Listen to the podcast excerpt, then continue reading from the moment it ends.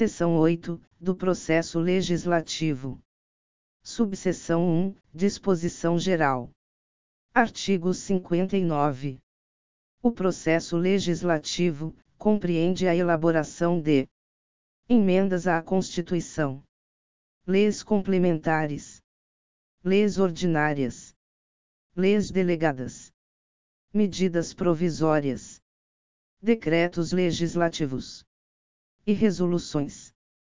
Parágrafo único. Lei complementar disporá sobre a elaboração, redação, alteração e consolidação das leis. Subseção 2 da Emenda à Constituição. Artigo 60. A Constituição poderá ser emendada, mediante proposta de um terço, no mínimo, dos membros da Câmara dos Deputados ou do Senado Federal, do Presidente da República, de mais da metade, das Assembleias Legislativas das Unidades da Federação, manifestando-se, cada uma delas, pela maioria relativa de seus membros. Parágrafo 1. A Constituição não poderá ser emendada na vigência de intervenção federal, de estado de defesa, ou de estado de sítio. Parágrafo 2. A proposta será discutida e votada, em cada casa do Congresso Nacional, em dois turnos, considerando-se aprovada se obtiver, em ambos, três quintos dos votos dos respectivos membros.